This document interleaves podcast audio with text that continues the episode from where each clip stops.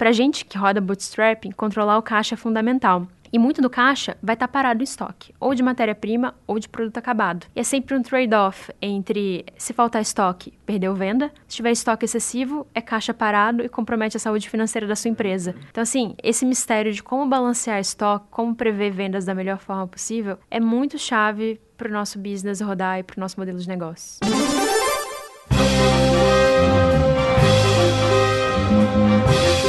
Eu sou Paulo Silveira. Eu sou Rodrigo Dantas. E esse é o Like a Voz.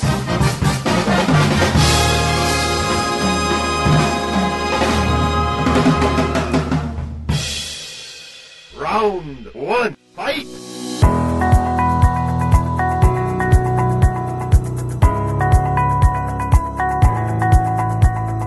Olá, estamos aqui em mais um episódio da 11 temporada do Like a Boss e a gente tem uma empresa muito interessante que eu tenho certeza que você vai poder enxergar muita coisa que você faz, que você gosta de fazer, o que você consome e poder refletir alguns ensinamentos, alguns insights que a gente vai trazer por aqui. Eu sou Paulo Silveira, sou CEO da Lura e tô com o Rodrigo Dantas, CEO da Vind. Tudo bem, Dantas? Tudo bem, dois clientes da Insider. Exatamente. Hoje a gente está com a Carol e com o Yuri, que são fundadores da Insider queria que vocês começassem falando isso. O que, que é a Insider, mas por quê? É, qual que foi a vontade? Você fala, opa, existe uma oportunidade aqui, eu gosto de fazer isso, logo vou criar Insider que faz o quê? Eu, eu acho que parte muito da, da nossa trajetória de vida, assim. Então, acho que até vou passar para trás, assim, da minha época de faculdade. Eu fiz faculdade nos Estados Unidos é, e fiz faculdade nos Estados Unidos porque eu jogava tênis. Então, recebi bolsa é, acadêmica, mais atlética para fazer a faculdade lá. E desde essa época de faculdade, a gente já recebia ali os kits é,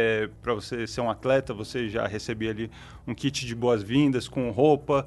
É, assim, sempre tinha um apego muito grande para a parte de roupa. Acho que nunca tinha pensado em empreender em com roupa, acho que assim, uma coisa que não, não, nunca cruzou minha cabeça, mas meio que aconteceu naturalmente, né? E, e acho que da época de faculdade, eu lembro de voltar do, é, dos Estados Unidos para o Brasil e na época Abercrombie era aquela hype, né? Então hoje ninguém mais lembra de Abercrombie, mas na época era uma hype absurda. E aí eu pegava as roupas lá nos, nos, nos sales, lá, saía aqui nos outlets, 70% de desconto e vendia aqui no Brasil.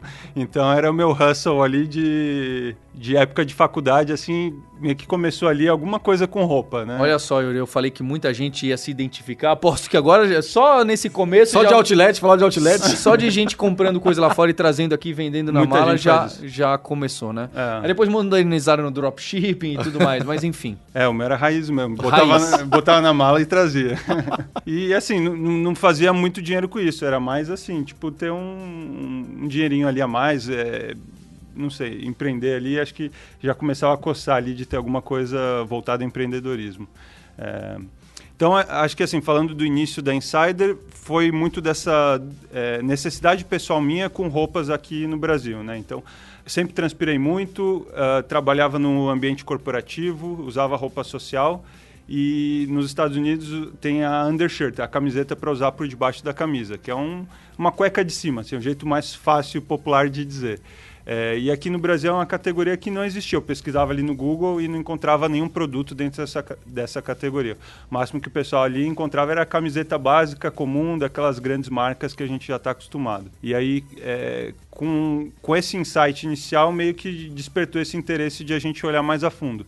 E aí, acho que até falando de background, tanto eu quanto a Carol, na época a gente era consultor, né? Então, a Carol era do BCG, consultoria estratégica, e eu da Falcone, consultoria de gestão foi um pouco ali do, do momento inicial que a gente começou o negócio. Vocês conheceram onde? Até complementando um pouco, contando onde a nossa história se cruza. Então, eu e o Yuri, a gente é um casal. Então, a gente tem esse desafio de empreender juntos como casal. Então, contando Vou um pouco... ser sincero, esse é um dos menores desafios. É, menores desafios. É. Acaba que a gente tem a oportunidade de conversar muito sobre Insider, né? Então a gente, pra gente não é nenhuma, é, nenhum peso, a gente tá jantando, tá no fim de semana e começar a brainstorming, a ter ideias e discutir sobre elas. Pelo contrário, né? Enriquece cada vez mais a tomada de decisão dentro do business, catalisa a formação de ideias e projetos. Mas aí contando como eu comecei, como foi minha visão da indústria da moda para começar, eu nunca liguei para moda. eu me formei em engenharia no ITA e aí fui para consultoria estratégica. Quando eu fui para consultoria estratégica, eu peguei projetos de óleo e gás, de farmacêutica, de indústrias de base, mas nunca consumer, nunca nada focado em, em moda nessa indústria também. Só que quando o Yuri surgiu com essa ideia, e eu sempre tive uma vontade de empreender, falei assim: você é sua sócia. Vamos começar isso daí então. E aí, um mês depois que eu saí do BCG, a gente abriu o CNPJ da Insider. E aí, a gente foi trabalhando a quatro mãos, é, desenvolvendo produto, pensando em como vender, vendo que vendas online ia ser uma forma muito barata e rápida escalável de colocar um produto no mercado e testar o market fit. E isso foi em que ano que é o lançamento? Qual que é o primeiro produto que vocês vendem? E como que esse produto é construído, costurado, literalmente? Perfeito. Então foi em 2017 que a gente fez a primeira venda exatamente há seis anos atrás. A gente começou com as undershirts. Então, se for ver o portfólio que a Insider construiu hoje em dia, onde que a gente chegou depois de seis anos, é algo bem assim, diferente daquele produto original, mas que preserva o mesmo DNA da funcionalidade, uso da tecnologia texto e o design thinking para elaborar o produto. Então a gente foi para o consumidor final e começou a entender qual dor você tem a usar roupas sociais no dia a dia. Aí todo mundo, a gente é do ambiente de consultoria, todo mundo usava roupas sociais, todo mundo falou, ah, o calor do Brasil, coisa muito inviável usar roupa social, é meio desconfortável. E aí a gente cruzou com essa ideia de, de undershirt, que o Yuri trouxe muito dos Estados Unidos. E aí foi entendendo como fazer um produto extremamente funcional e como enabler a gente descobriu a tecnologia têxtil. Começou a se relacionar com a supply chain, não só com o fornecedor do tecido, mas com fornecedores de tecnologias ao longo da supply chain do têxtil. E viu que essa é uma indústria muito interessante, muito tradicional e pronta para ser disrupted, e não tinha ninguém no mundo fazendo algo que poderia de fato mudar essa indústria olhando para a supply chain, né? Então, olhando para como o produto é vendido, o movimento de DNVB, ele traz muito isso na mudança da, do canal de venda, né? Em como o produto é vendido para o consumidor final, mas em como esse produto é formulado e botando a funcionalidade no centro em vez da estética do produto, que era o que a indústria da moda faz muito até hoje, aí a gente considera que tem um pioneirismo da Insider muito grande. Boa. Acho, que você trouxe vários pontos só complementando. Acho que meio que a nossa mentalidade na época, né, o que a gente enxergou de insights ali sobre a indústria, é, a indústria é extremamente tradicional, né, como que a, a Carol já comentou, as pessoas que fundam marcas, geralmente elas são estilistas, pessoas que vêm do, da parte criativa e elas querem fazer moda. Então a primeira coisa que uma pessoa que, que lança uma marca que ela quer fazer é uma coleção. Então jogar uma linha de produtos super ampla. Do nosso lado foi totalmente o contrário, né? Então Uh, o primeiro um ano e meio a gente só tinha um único produto. O e-commerce entrava, você entrava lá, Insider era só um produto. Era só um produto. Insider and the Shirt, eram quase que sinônimos. É. e até quando a gente participou no Shark Tank lá, o programa, é, na, tinha uma TV no fundo que era Insider Undershirt. Era um único problema, um único produto e o um único problema que a gente resolvia. E pra gente, hoje olhando, parece super óbvio, ah, ampliar produto, linha feminina, tudo isso. Mas na época a gente tinha muita dúvida se a gente deveria ou não lançar outro produto. A gente falou, pô, esse produto tá tracionando, tá dando certo, a empresa tá crescendo. Será que se a gente vender outro produto, a pessoa. Vai atrapalhar o poder de decisão? Exato, é, vai trazer uma complexidade e um e atrapalhar o nosso foco, porque também do nosso lado é poucos recursos, business bootstrapped, é, a ambição não era tão grande quanto hoje, obviamente, então a gente enxergava Insider ali como um business que ia pagar as, as nossas contas, que a gente ia viver bem com ele, é, para mim, na verdade, foi um side hustle por dois anos. Os primeiros dois anos da Insider, eu trabalhava em startups e aí pegava uma parte do meu salário e aportava na empresa para ficar comprando tecido, pagando marketing digital. E aí a empresa foi crescendo também com o próprio caixa, né? É, e, e o início da Insider foi bem baseado nisso. Round two, fight!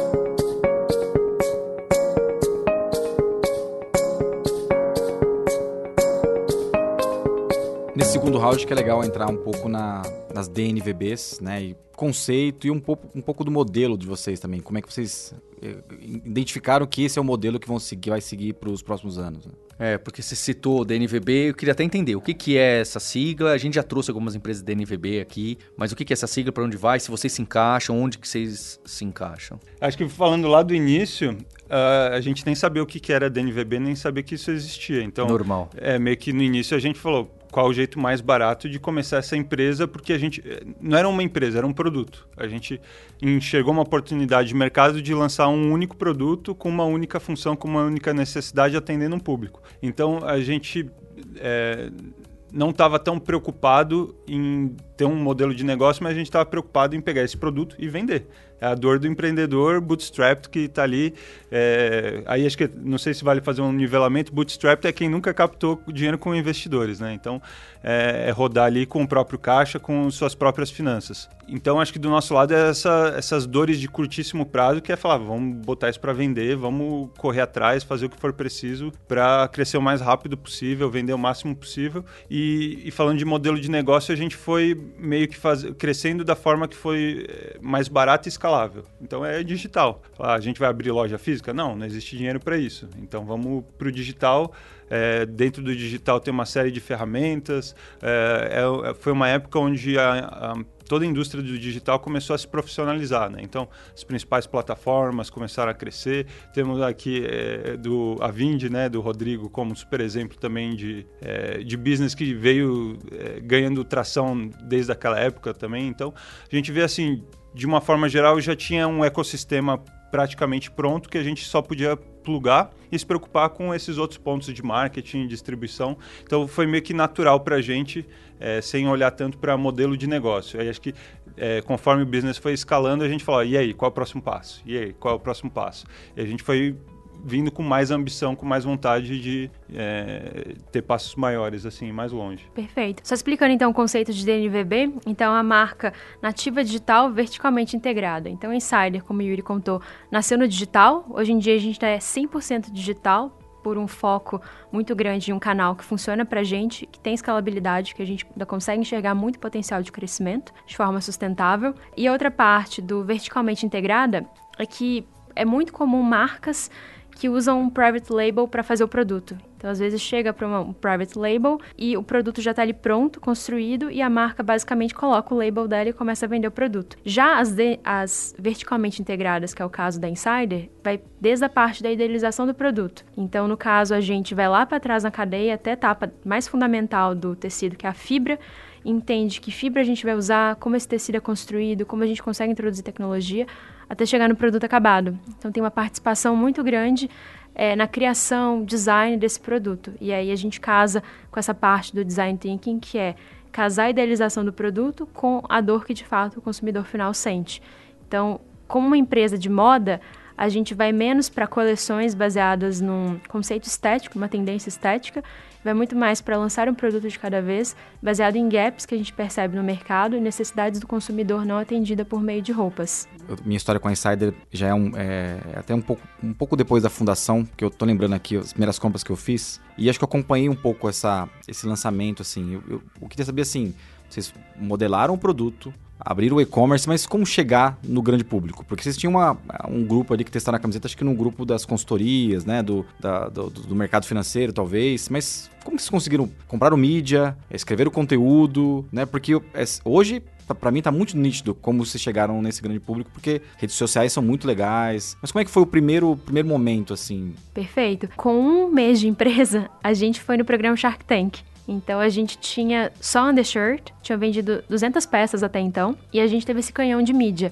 Então, assim. Que faz sentido bastante pro B2C, né? Acho é, que... exato, que faz muito sentido pro B2C. E aí acabou que a gente nem fechou o deal, é, que a gente ali no programa aceitou uma proposta, mas na vida real a gente não fechou o deal. Mas foi uma exposição muito grande, muito positiva, e continuou tendo reprises, mais gente conhecendo a Insider. Então teve esse empurrão muito grande. E como eu trabalhava em startups, na parte de BI especificamente, eu tinha um contato muito próximo com o pessoal de performance marketing. Então quando falava de aquisição via Facebook, Google, ainda era algo novo para uma para um empreendedor mainstream do, do direto ao consumidor é, naquela naquela época, mas eu já sabia como a coisa funcionava. Então, pedi um freela para um amigo meu, eu falei assim, ah, já que você pilota aí, você não quer me dar uma ajuda aqui, começar a pilotar nosso marketing de performance? E era uma época que o CAC ainda estava bastante controlado. Então a gente conseguiu também bastante tração inicial, rodando performance marketing, conseguiu ampliar o brand awareness da Insider bastante naquela época e chegou no patamar assim, de faturamento 10 vezes maior do que a gente projetava só com The Shirt. E aí o cliente, a base de clientes começou a pedir produtos adjacentes ah, beleza, gosto muito desse produto, mas não tem mais nada para eu comprar. Eu queria tanto comprar um underwear, uma camiseta básica, o que, que vocês não fazem? E a gente foi começar a desenvolver esses produtos, pensar, qual é o underwear ideal, o que, que o Brasil não está atendendo, por que, que essa pessoa não está comprando da marca X e está pedindo pra gente criar um. É, mesma coisa com camiseta. E aí chegou no pré-pandemia, a gente tinha undershirt, underwear e camiseta básica no nosso portfólio, sendo que o best seller ainda era undershirt. Uhum. Acho que aí só voltando um passo atrás, acho que assim tem várias coisas que a gente ia percebendo no mercado brasileiro, não só na indústria da moda, mas a gente vê até em outras indústrias. Então, sei lá, bens de consumo, alimentos, é, sei lá, um exemplo que é, me pega todo dia é iogurte. Nos Estados Unidos, assim, tem uma opção gigantesca de iogurte grego de ótima qualidade. No Brasil, aqui tem no máximo uma, duas marcas. Aí você pega outro tipo de indústria, outro tipo, vai, indústria da moda. Os tecidos que são utilizados nas roupas básicas essenciais é tecido de péssima qualidade, tecido barato. E, e meio que a gente fala, cara, não faz sentido um país desse tamanho não ter nenhuma empresa trabalhando com tecnologia têxtil, com produtos de, de alta qualidade, é, que de fato tem um público para isso. Então a gente também foi percebendo que é, o público da Insider é o público que gosta de produtos premium, é, que consome, sei lá, cafés especiais, que gosta de, tá vendo, de, um, de, um, lifestyle diferenciado. Você também é do café, né? o Paulo é do café. Ah, né? boa. Eu também. A Carol também. Boa. Então, pré-pandemia, Undershirt ainda era o best-seller, só que pandemia, home office, ninguém usava mais camisa social no dia a dia. Falou assim, e agora? As vendas caíram muito. A gente pegou os dois outros produtos. Nossa, a pandemia bateu mesmo. Bateu. Direto. Nossa, a pandemia eu comprei muita máscara de vocês. Porque a gente trocava, eu corria na, na academia do prédio e aí tinha que correr com máscara. E, uhum. e a única máscara que eu conseguia correr era a máscara de vocês. muito legal. A cliente das antigas, então. é. Aí, Mas a máscara veio depois, né? A gente estava é, passando um sufoco antes de, de lançar. Bootstrapping, tendo já investido dinheiro para formar estoque. E com as vendas de undershirt indo pro buraco. Assim, gente, kit home office. Kit home office. Vamos pegar essa underwear, essa camiseta, falar que é o kit home office, vamos bater nessa tecla e vamos que vamos. Aí é, não só recuperou o patamar de vendas, quanto, quanto, aumentou a receita da Insider com esses dois produtos. E, em paralelo, como a gente usava nanoprata com, que é um, um ativo que a gente coloca em alguns produtos, com ação antimicrobiana, a gente pensou assim, antimicrobiano, antiviral, tem também o potencial dessa, desse princípio ativo funcionar para o antiviral também. Foi desenvolvendo em conjunto com esse parceiro e laudando em conjunto é, e reformulando né, o produto para ter também essa atividade de antiviral. Assim que saiu o laudo, a gente já colocou para produção e lançou as roupas, né, tanto a camiseta quanto a máscara, com atividade antiviral, antes do mercado. E aí conseguiu muita projeção também por meio de TV, rádio, revista, todo tipo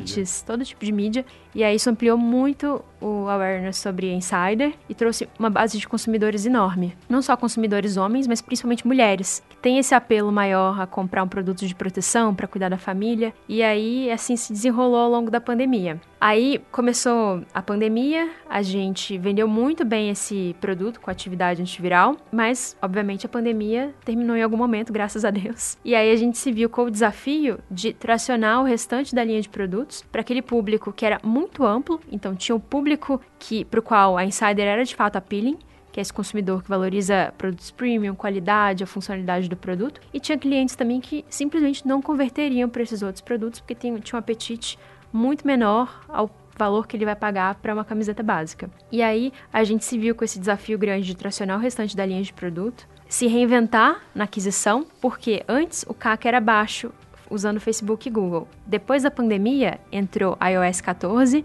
e entraram também muitos players offline começando a bidar no marketing de performance e inflando também o custo de aquisição. Então a gente teve que se reinventar na estratégia de aquisição introduziu mais vários canais, começou assim engatinhando, pensando como que já fazer isso dar certo, até que de fato a gente conseguiu assim encaixar e fazer virar. E os outros produtos a gente foi incrementando linha de produto, é, aprimorando o marketing, a forma como a gente vendia cada um deles e fazendo também com que o nosso CRM, né, que é o que extrai o LTV da base já adquirida, ficasse ainda mais redondo.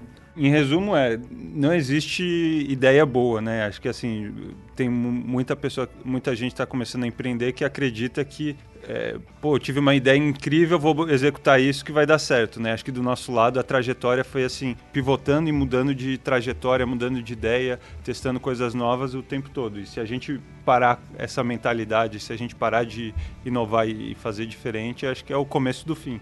Então acho que é meio que o modus operandi é sempre estar tá mudando. Ah, e pressão também, né? Então, sem investidor, rodando no bootstrapping, constraint de caixa, ou fatura ou quebra. Tem que faturar, tem que arrumar um, um, jeito de fazer dar certo. Então, assim, tendo também essa pressão muito grande, a gente foi, assim, se obrigando a se reinventar e descobrir um caminho que, que funcionasse ao longo da trajetória. Fazer uma pergunta é, é, um tanto pessoal aqui, como é, consumidor também, né?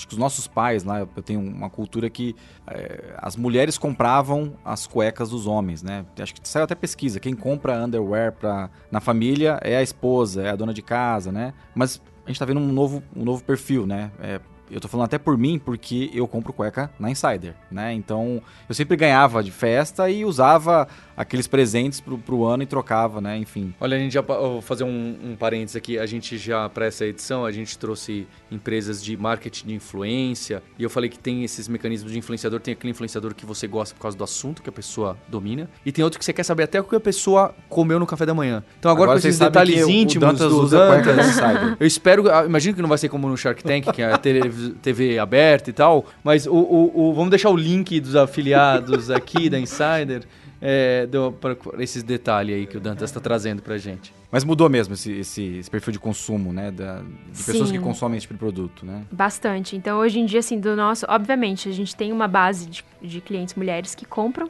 under, cuecas e camisetas e produtos para seus maridos e compram também para elas hoje. Então, foi também onde a gente conseguiu achar uma oportunidade de ter produtos femininos e já ter uma base inicial de clientes mulheres comprariam para elas. Então, quando a gente decidiu é, expandir linha de produto, inclusive para o feminino, a gente não partiu de uma base do zero para começar a adquirir, mas 25% da nossa base de quem comprava para os homens já eram mulheres.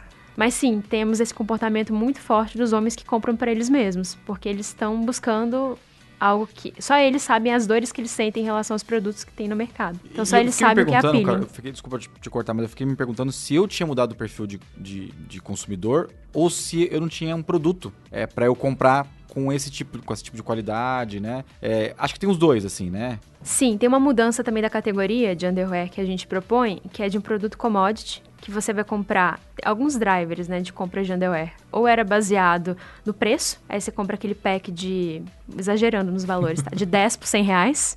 ou era compra de conveniência, que é tipo, tô comprando roupa, e aí lá na perto do caixa tem umas caixinhas assim de cueca. Ah, já que eu tô aqui, deixa eu pegar uhum, uma é. aqui. E aí nenhuma das duas compras leva o fator qualidade é, em consideração. E a gente propõe isso, essa introdução da compra drivada pela qualidade e funcionalidade do produto para a categoria de underwear também. E aí vou fazer o merchan aqui e quem usa sabe que o produto assim fideliza de uma forma totalmente diferente. É, acho que assim, vale dizer, a maioria das marcas fala, ah, cueca, pô, vamos fazer alguma coisa aí, é, não, consulta modelagem, meio que pega o que o fornecedor tem, solta no site coloca só o logo. Do nosso lado a gente pesquisou é, tecido, elasticidade, é, o elástico que vai, o comprimento, modelagem, testou em diferentes corpos, assim, o, quantidade de esforço, de tempo que a gente gastou, eu duvido que qualquer outra marca tenha gasto assim do ponto de vista de, de nível de detalhe. Por quê? A indústria da moda é feita para ser muito SKU, muito produto, lança coleção, é, então é um outro modus operandi. E aí acho que com isso a gente consegue focar muito ali no produto e trazer alguns diferenciais e, e para a gente é o que faz diferença no longo prazo. Não adianta ter um marketing bom se o produto do outro lado não está à altura. Para entender, então tem esse, esse design do produto que faz parte do, do, coração de vocês, decisão da fibra, fornecedor. É, esses business como o de vocês que envolve mais né, brick and mortar, coisas físicas, né? Tem o produto, tem estoque. São sempre mais complexos, não tem, né? Porque envolve logística, envolve faltou produto, atrasou a, a entrega, atrasou a produção. Como que hoje vocês estão organizados com isso é relativamente simples ou extremamente complexo para saber quantos produtos desse, porque está chegando a Páscoa, esse vai ser maior? Não, porque se esse aqui ficar aqui no estoque, nem em dezembro, no Natal, nem na Black Friday eu vendo, é, isso já está, de alguma forma, tem alguma inteligência ou em, em empresas que ainda estão crescendo, é muito no, no, no, feeling, que eu acho ótimo, tá? É, como que tá esse, essa parte aqui do, do back office? Eu não sei qual é o nome quando a gente tem alguma coisa de beleza, de moda aí. Acho que eu vou puxar essa daqui de profissionalização. Acho que a gente está no momento da empresa de profissionalizar, né? Acho que no início lá atrás, meio que eu e a Carol a gente conseguia tocar tudo, fazer as coisas no feeling, é, e entendendo, ah, aqui compra mais, aqui compra menos, aqui está com muito estoque, vamos fazer uma promoção, alguma coisa assim.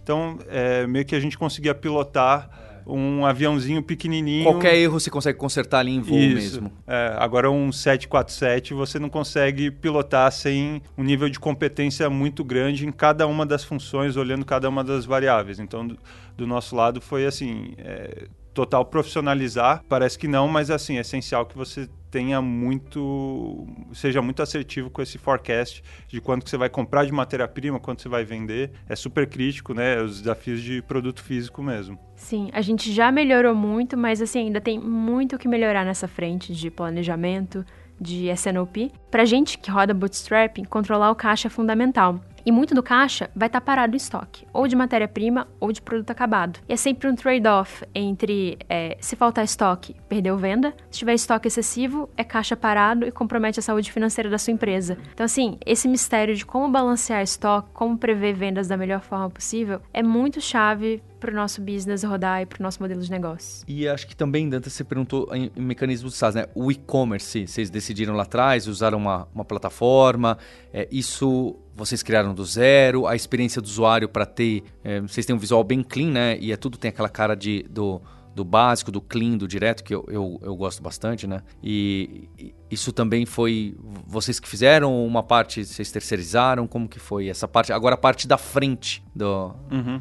Boa. Acho que vale dizer que tudo que a gente entende que é core business, que é chave essencial, tem que ser feito dentro de casa, né? Então, é, o nível de empenho, de detalhe é sempre diferente quando você tem um time que está 24 horas pensando nisso, focado nesse, nesses detalhes, né? Acho que falando todo da, de uma construção é, visual do site, é, sempre foi muito focada para a experiência do cliente. Acho que tudo que a gente faz na Insider é, é, clichê falar isso, né? Mas é voltado à experiência do cliente. Então é teste AB, entender é, o que performa melhor, o que, que os clientes têm preferência do ponto de vista de site, né? Acho que entra é, nessa parte de e-commerce bem como uma empresa de tecnologia mesmo. Então, é, acho que a forma de, de ver é, o site ou ver a estrutura digital é muito parecida com uma empresa de tecnologia pura. É, então, a gente tem esse, essa preocupação de de estar tá com as melhores ferramentas, ter um time de tecnologia interno também customizando e, e tirando o melhor proveito do que já existe. É, então, acho que do nosso lado a gente não mede esforços para criar a melhor experiência possível para o cliente e, e tornar a, a, venda online algo mais fácil, né? Porque no final das contas ninguém quer gastar muito tempo ali com uma parte burocrática de compra, né? Acho que a compra tem que ser fluida, fácil e assim óbvio que tem muito espaço para melhorar ainda, mas é, é sempre um trabalho contínuo. Qual é o tamanho do time hoje? Se puder falar alguns números é, também, Os números né? que vocês acharem gerais, que vocês né? conseguem abrir da empresa, que são ah, interessantes. Beleza. Mas, tipo, soltar assim, solto ou, ou alguma estruturação? Não, não, manda bala. Acho que o tamanho do time geral hoje é por volta de 100 pessoas, né? Então, acho que é um... É, é a estrutura mínima necessária para o patamar que a gente está de receita hoje, né? Então, é, de clientes, a gente já está com mais de meio milhão de clientes é, no que, Brasil. Que já compraram um item. 500 é. mil pessoas já compraram um item. É bastante. Né? Violento.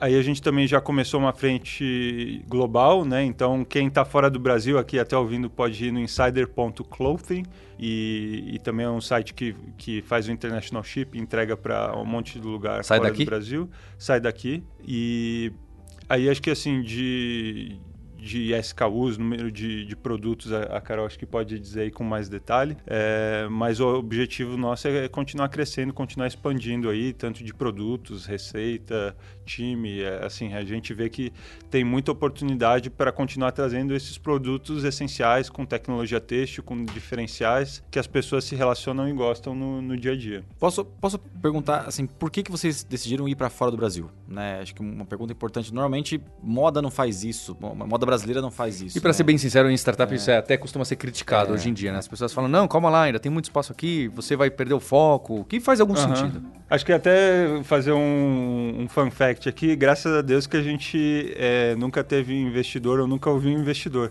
Porque a maioria do- dos conselhos, assim, a gente já, vale dizer, a gente já conversou com muitos investidores, inclusive é, caras que já estão acostumados com com o nosso modelo de negócio e às vezes alguns dos feedbacks que eles deram pra gente, a gente fica feliz da vida que a gente nunca ouviu, né? Então, um deles foi da, da máscara mesmo. Durante a pandemia, o pessoal falou, é, a gente meio que estava falando com alguns investidores e, e a gente até falou da máscara. Ah, a gente está com uma tecnologia muito legal para lançar anti, antiviral que elimina o coronavírus. E aí um, um dos investidores virou e falou assim: Cara, mas você acredita que. Você não acredita que isso daí vai é, tirar foco de vocês? Que isso daí é um produto que não tem a ver com, uma- com criação de marca? Vocês têm que criar desejo? Vocês Pelo contrário, que- eu acho que tem a ver com criação de marca. é, então, aí foi de fato o ponto que a gente discordou, assim. Então, acho que do nosso lado a gente entende que é tecnologia têxtil. A gente está se diferenciando Essa- e trazendo um é produto marca. inovador É. para o mercado. Se for uma máscara e as pessoas precisam, maravilhoso.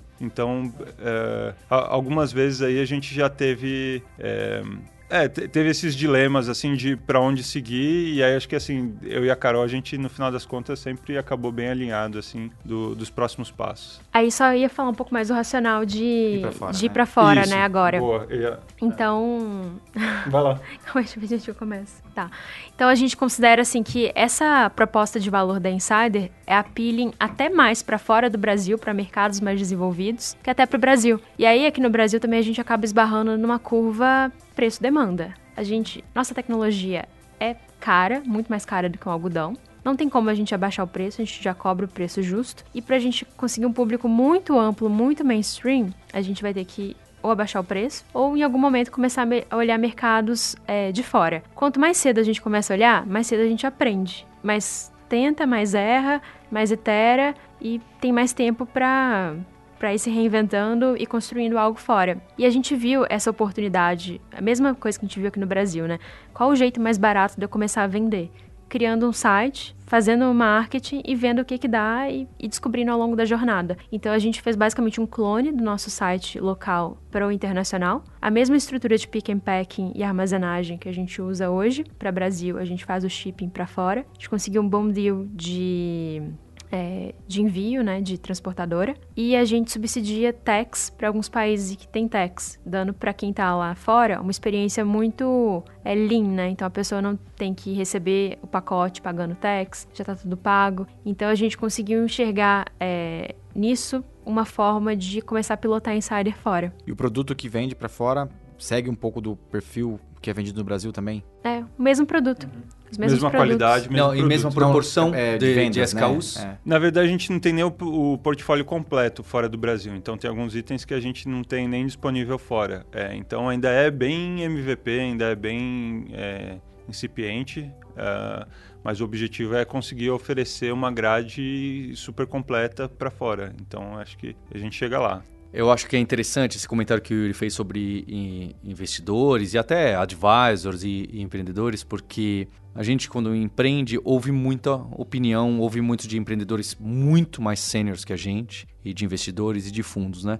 E eu tenho uma visão de que a gente tem que tomar mesmo muito cuidado. Quando alguém me vem me buscar, Paulo, eu vou empreender em educação, você pode me dar um, aqui um conselho? Eu já falo assim, olha, eu tô enviesado, porque em educação eu apanhei tanto que eu vou ser crítico, eu vou ser provavelmente negativo, então pegue tudo que eu falar, o que faz sentido pra você você guarda, o que não faz você joga fora. Acho que a gente precisa ter nesses mecanismos ainda mais nisso que é, é muito empírico, muito feeling, muito direcionamento estratégico, muito onde você vai fazer uma aposta. Ouvir o cliente, né, também. O cliente fala muita coisa, né? É. Então, a gente- se a gente for ficar pelo, pelo que o investidor fala no- do playbook do Vale do Silício para aplicar para roupas no Brasil, é, é claro, eu aposto que tem muita coisa útil, mas acho que é isso que É, aqui, inclusive, já fazendo, fazendo dois jabás, né? É, um, eu estou vestindo uma camiseta da, da Insider, que não precisa passar, isso é Vou deixar o link aqui na descrição do vídeo do YouTube. No YouTube a gente está na PM3, no canal da PM3. E a PM3 passou por esse também, que vocês, né? Vocês têm só undershirts, né? E, e eles estavam totalmente focados em produtos digitais. E eu fazia a, a provocação, né? Ah, vamos para também negócios digitais, falar de OKR, de data analysis, não necessariamente para persona de produto e sempre fica na dúvida, né? fala, poxa, eu vou perder minha brand. Não, isso é a criação da brand. Você sabe que tem a demanda, você tem pessoas que conhecem, você tá envolto nisso. É normal, a gente não precisa ser aquele playbook americano de laser focus, single product, única marca, única persona, único preço, call to action. Parece até que nosso usuário é burro e nunca vai conseguir entender duas opções, não é? Claro que vai. Assim fica parecendo que nosso usuário, nossa usuária não é inteligente o suficiente para, não, peraí, tem muita informação, tem dois produtos, tem. As pessoas são perfeitamente capazes de entender a proposta, ainda mais depois que a gente tem um pouco de conexão com a marca, conexão com o canal, conexão com a comunidade. Então acho que esse mecanismo que já é antigo de Vale do Silício de vamos numa única coisa, uma única dor, um único foco, um único. Talvez para o começo faça bastante sentido em, em muitos casos, mas depois de um tempo, e eu que estou em educação, você precisa ter Imagina, você já imaginou uma, uma faculdade muito grande com um único tópico, um único curso, um único professor, um único. Não faz sentido, entendeu? É a mesma coisa com roupa, não faz sentido a moda, o que a gente usa, o que a gente precisa ser desse, desse formato. Ou pelo menos não faz sentido se você quer ser grande, né? Aí uhum, também. Perfeito. Tem. Perfeito. E o próprio cliente, ele puxa a demanda, né? Não é que você tira uma coisa da sua cabeça e você está tentando empurrar para o seu cliente. Muitas vezes, quando você já tem uma base relevante, ele está pedindo esse produto e é uma adjacência, né? Não é que você vai mudar de caminho.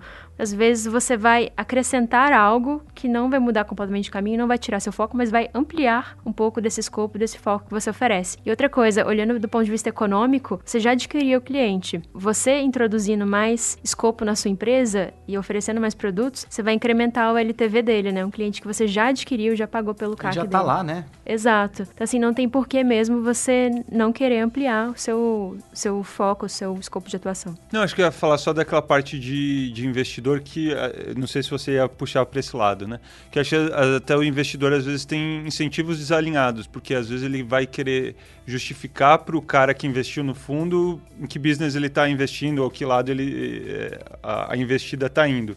E geralmente é, geralmente não, muitas vezes não é 100% alinhado com o interesse do empreendedor e o caminho que o empreendedor quer tocar o negócio. Né? Então, acho que falar aqui do nosso exemplo, é, varejo digital versus varejo físico se for falar com o investidor, o investidor provavelmente vai falar: ah, não, business 100% digital é, é, onde a gente investe. Se tiver exposição no varejo físico, eu estou fora.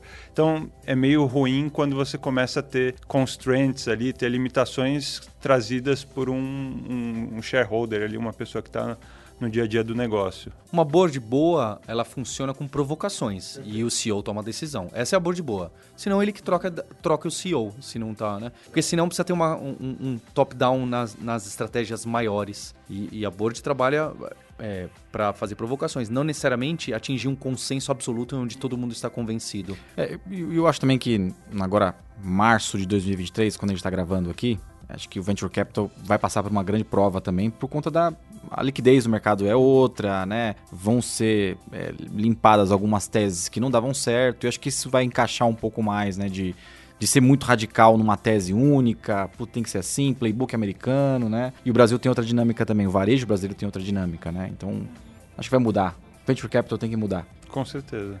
E acho incrível uh, que agora algumas, uh, alguns business estão sendo mais valorizados do que outros, né? Então, o que o pessoal chama de startup camelo agora está em alta. E acho que, falando de startup camelo, pô, temos duas referências aqui na nossa frente. Acho que, é, óbvio que vocês captaram algum recurso ao longo da jornada, mas é, eu entendo que a construção do negócio foi independente da captação de recursos. Então acho que assim é muito legal para mim, para Carol que a gente vem dessa trajetória bootstrapped, ver do outro lado da mesa aqui dois empreendedores que pô, fizeram dois cases de sucesso rodando por conta, conseguindo gerar caixa, criando um, um produto que agrega valor no dia a dia das pessoas é, de uma forma significativa e eu acho que assim cada vez mais acho que a, a indústria toda vai mudar né a gente via muito é, jornalista ah empresa capta tanto a empresa capta tanto né se abrir o LinkedIn era é, era, isso. Era, era isso eu, a gente ficava assustado né Paulo a gente ficava é, um pouco assustado é. com algumas teses a gente achava né? estranho obviamente não tínhamos essa visão mas é. então acho que agora vão sair mais notícias de empresas falando da estrutura. Empresa tal conseguiu atingir o break-even, empresa tal conseguiu é, crescer apesar de falta de recursos. Acho que é, tem outras matérias aí para os jornalistas trabalharem que não é só a captação de recursos. Round 3, fight!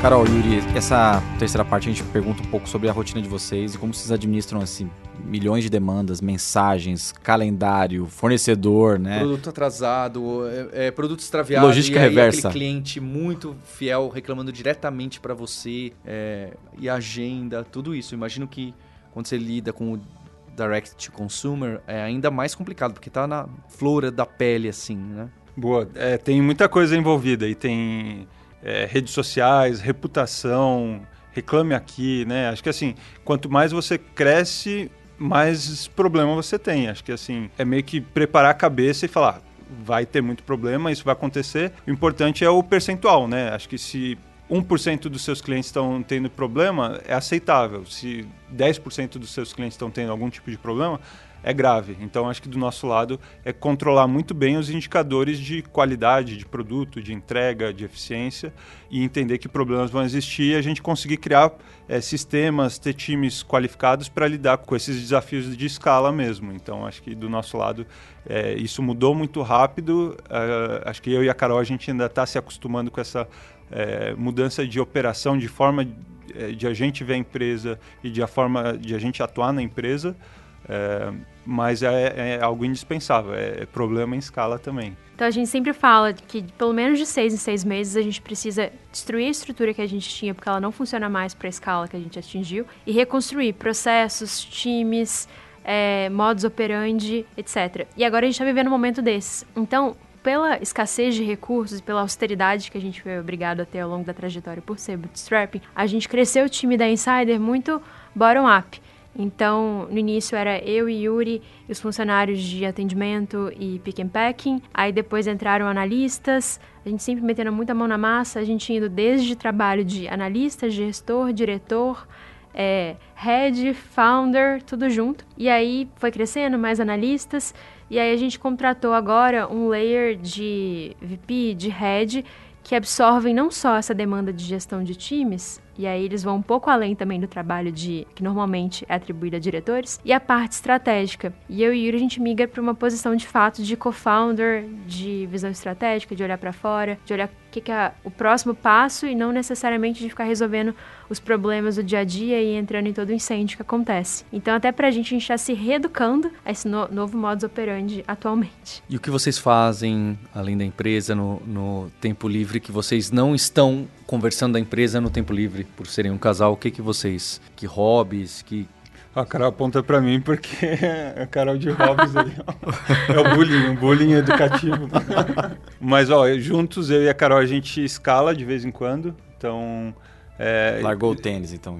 Não, eu jogo ainda, né? É, jogo, só que jogar não jogo com a Carol, né? Mas aí escalada a gente faz de fim de semana, assim, um negócio bem legal, escalada indoor. Até um abraço pro pessoal da fábrica aí. É, então, do nosso lado, a gente é, é, tenta fazer atividades lúdicas, né? E andar em parque, fazer escalada. É, tênis eu ainda jogo uma, duas vezes por semana. É, mas acho que assim, é super importante dar aquela desligada do, do negócio. A gente fica pilhado o dia inteiro com, com a Insider, acho que vai chegando fim da noite, acho que tem que procurar outros assuntos, assim, acho que é, eu sou cara do audiolivro, então vou fazendo download ouvindo um monte de audiolivro, é, podcast também, a Insider está aí em bastante podcast, a gente também acompanha muito podcast. É, então, alguns dos meus hobbies aí. E acho que a Carol pode falar de outros. Ela tem um café também. Ah, é verdade. acho que o Yuri me zoou no começo da pergunta, porque acaba assim, que eu acho que durante a minha trajetória foram tantas, sei lá, pressões, assim, então me, me formei no ITA. Então, para entrar, eu entrei assim, numa pressão de passar no vestibular do ITA desde que eu tinha, sei lá, talvez uns 16 anos. Aí depois no ITA é outra pressão de estudo constante para se formar. Aí depois do ITA veio o BCG, que é tipo muito trabalho, tem que estar sempre catching up na parte de estratégia, de gestão, ainda mais vindo de um background de engenharia, e eu não fiz MBA, eu falo que o BCG foi meu próprio MBA. Depois, entrando numa dinâmica de virar empreendedor, catch-up em conteúdos de gestão, empreendedorismo, indústria da moda.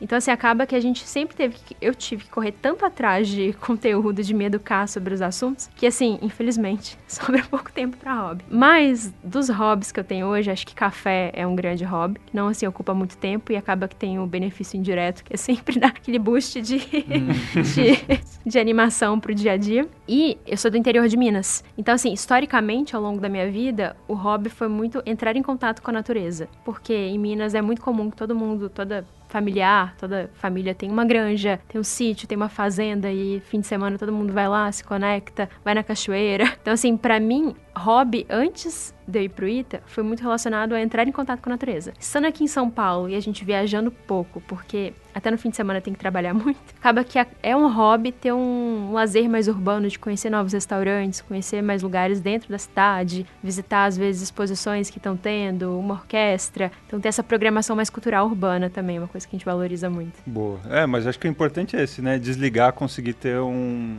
atividade que você vai fazer que você não vai pensar em, business, não vai pensar na insider. Então eu queria agradecer a Carol e o Yuri. Tá os links aqui, tô deixando o link também para Vind para quem quer trabalhar melhor com meios de pagamentos e também o link para a Lura, essa escola, esse ecossistema de tecnologia que a gente tem montado com a FIAP, com a PM3 e com a Lura. Até a próxima. Tchau.